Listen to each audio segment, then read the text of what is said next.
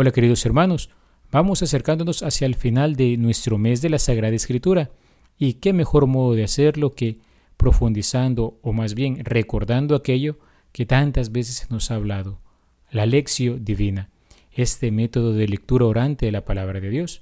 El Papa Benedicto XVI, por ejemplo, decía que la lectura asidua de la Sagrada Escritura acompañada por la oración realiza el coloquio íntimo en el que, leyendo, se escucha a Dios que habla y orando se le responde con confiada apertura de corazón. Para él, esto era fundamental en una nueva primavera espiritual de la vida de la Iglesia. De hecho, dice que un elemento fundamental de la pastoral bíblica debería ser el ejercicio de la lección divina, también mediante la utilización de métodos nuevos, adecuados a nuestro tiempo y ponderados atentamente. Porque en el fondo, la Iglesia no vive de sí misma, sino del Evangelio, decía el Papa y en su camino siempre se orienta según el Evangelio.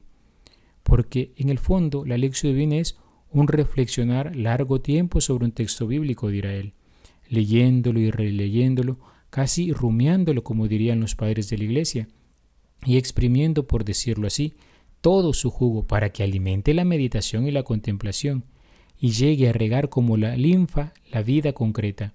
Para la lección divina es necesario que la mente y el corazón estén iluminados por el Espíritu Santo, es decir, por el mismo Espíritu que inspiró las sagradas escrituras. Por eso es preciso ponerse en una actitud de escucha devota.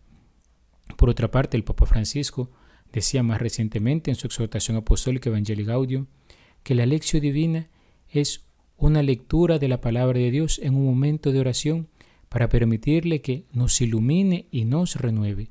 Así pues, Vamos a repasar un poco los pasos clásicos que ya conocemos, pero antes, siempre recordemos que para hacer oración hemos de prepararnos ¿eh? interna y externamente.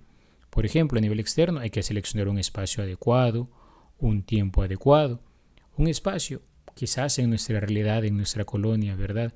Es un poco difícil encontrar un lugar que nos permite el silencio exterior que favorezca el silencio interior para vivir lo que se llama el recogimiento del corazón, el recogimiento interior. Pero podríamos aprovechar, acercarnos al templo, acercarnos a la capilla de adoración al Santísimo Sacramento, donde podemos realmente concentrarnos en esto que vamos a hacer. Y deberíamos dedicar justamente un tiempo determinado, 20 minutos, 30 minutos, quizás el turno de custodia en la capilla, ¿no? Una hora, todo para poder nosotros ir discurriendo, ir meditando, ir reflexionando y profundizando en la palabra, sin prisa, pero también sin pausa. No moverme del lugar hasta que haya terminado el tiempo que he dedicado para él. De este modo adquirimos disciplina en la vida de oración y recordemos, la oración es un ejercicio espiritual y todo ejercicio requiere una rutina, un crecimiento y un método. También tenemos que llegar con el texto bíblico seleccionado de antemano. Podríamos buscar una serie de temas en particular, podríamos descubrir también quizás el seguimiento del calendario litúrgico con las lecturas de la misa, y en esto podríamos quizás no llevar la Biblia directamente, podríamos utilizar para ayudarnos un misalito de estos trimestrales. También podríamos seleccionar un evangelio en particular o una carta de San Pablo para leer de corrido. Y también el preámbulo de la oración. ¿Cómo me preparo si no sino invocando al Espíritu Santo. Ven Espíritu Santo y en los corazones de tus fieles. Podríamos hacer esta antigua oración. Podríamos también, queridos hermanos, si estamos en nuestro hogar, con canto, quizás alguna oración ya al Espíritu Santo que encontramos en alguna estampita, pero siempre invocarlo porque Él, que inspiró las Escrituras, también debe mover nuestros corazones. Así pues, deberíamos preguntarnos, el primer paso, ¿cuál es? La lección, es decir, la lectura de la palabra.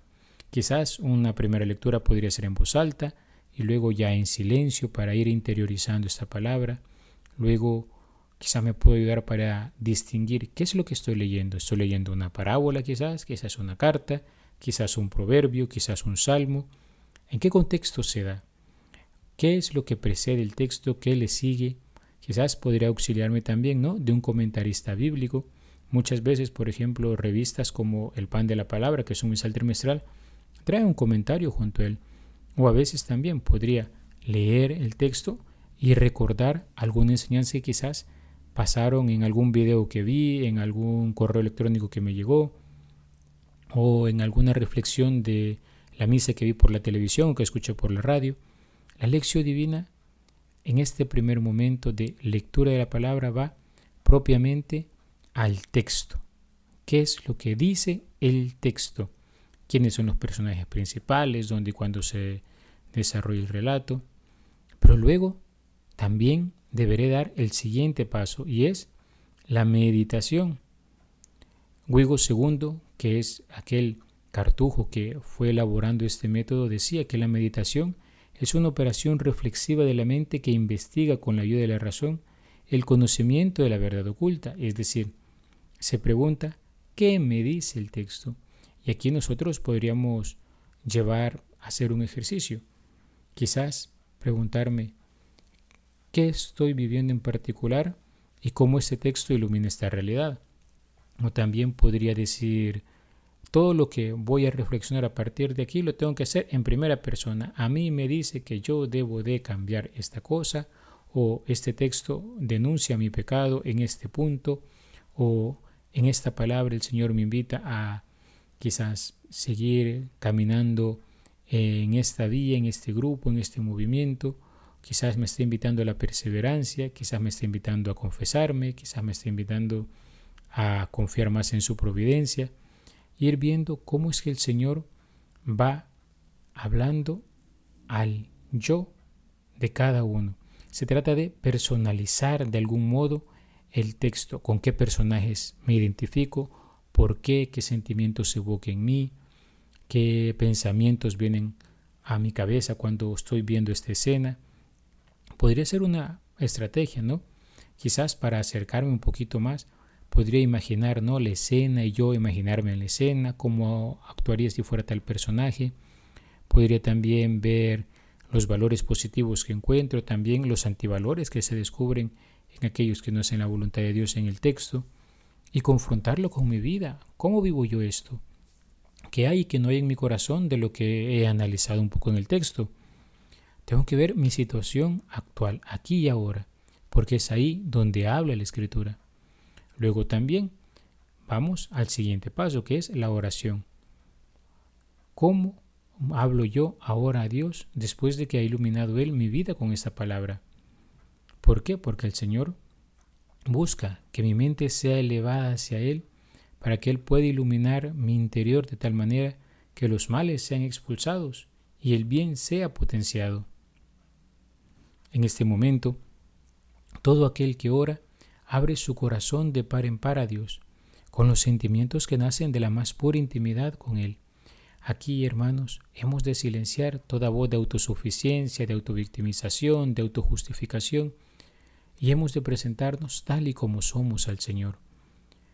Es, podríamos decir, la respuesta a otra pregunta. Si la primera era ¿qué dice el texto? Luego ¿qué me dice el texto? En esta podría decir yo ¿qué le digo al texto? ¿Eh? No respondemos al texto como una realidad inmaterial e inanimada, sino a Dios que está vivo en su palabra, que nos habla a través del texto bíblico. Luego también, junto con esta, deberíamos nosotros ir uniendo las diferentes oraciones que conocemos de la vida de la iglesia, el Padre Nuestro, el Ave María, buscar quizás algún modo de ir articulando todo esto en torno a la palabra.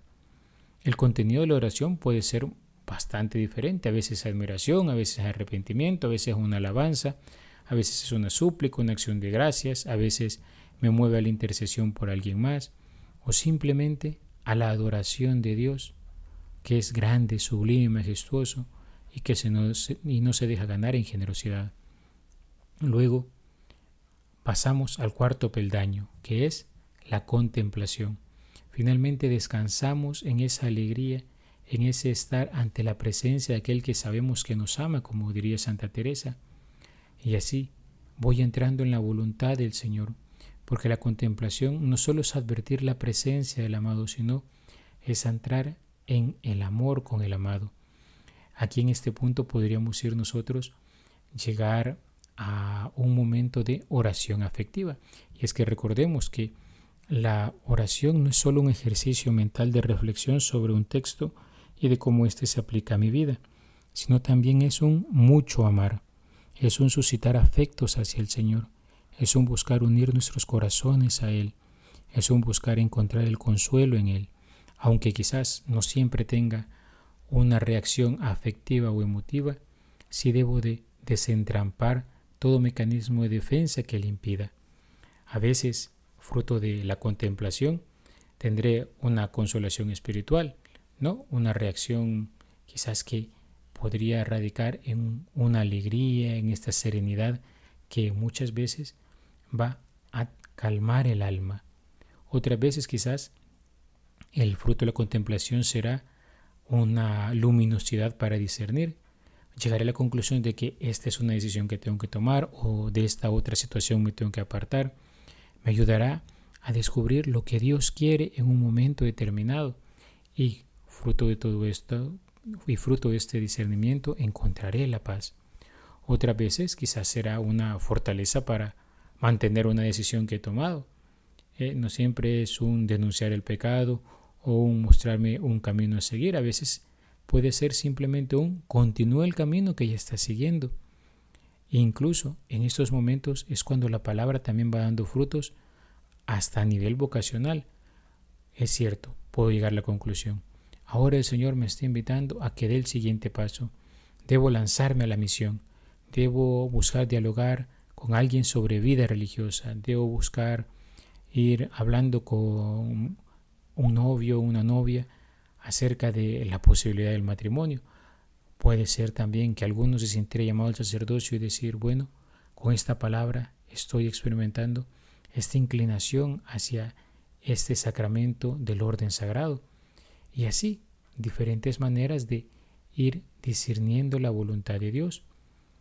Y luego el Papa Benedicto XVI, de algún modo, también nos invitaba a que tendríamos que alcanzar un quinto peldaño. ¿Cuál es? La acción. ¿Sí? ¿Cuál es el compromiso?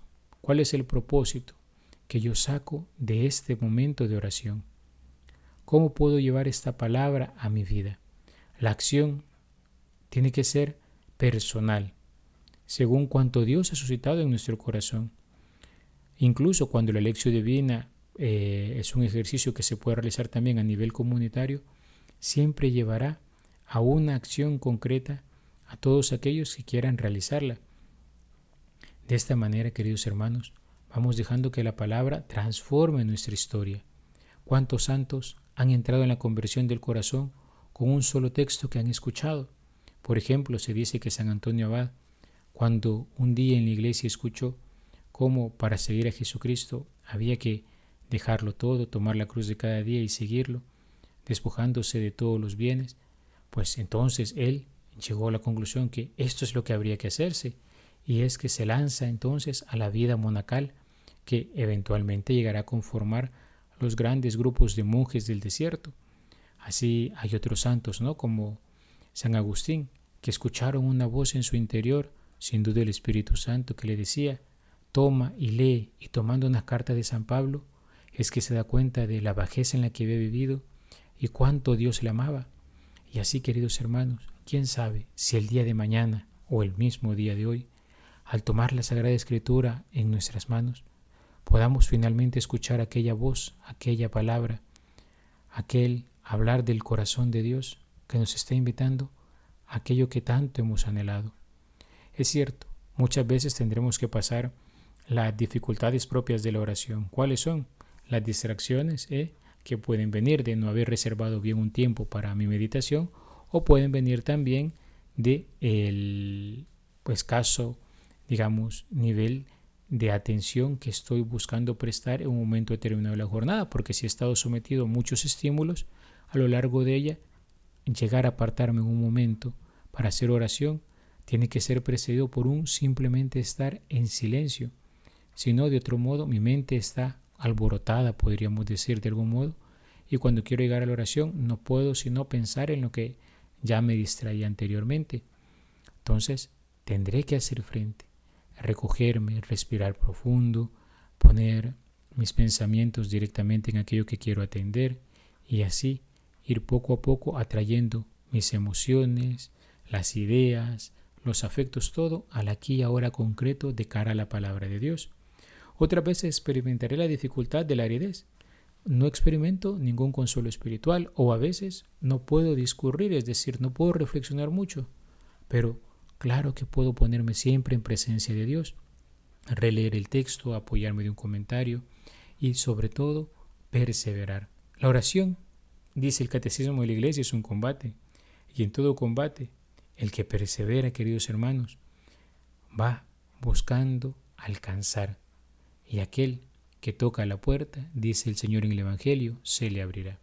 Pues nada, con esta pequeña exhortación, digamos de alguna manera y repaso general de qué es la lección divina, motivémonos hermanos, a partir de todo lo que hemos aprendido, a acercarnos de un modo diferente a la palabra, de un modo que busque profundizarla cada vez más, aprender más del Señor, y no solo aprender de un conocimiento teórico, sino sobre todo buscando hacer vida aquello que contemplamos. Podríamos nosotros recordar aquellas palabras que dicen, medita lo que lees, cree aquello que meditas y busca conformar tu vida con el Señor. Alabado sea Jesucristo, por siempre sea alabado.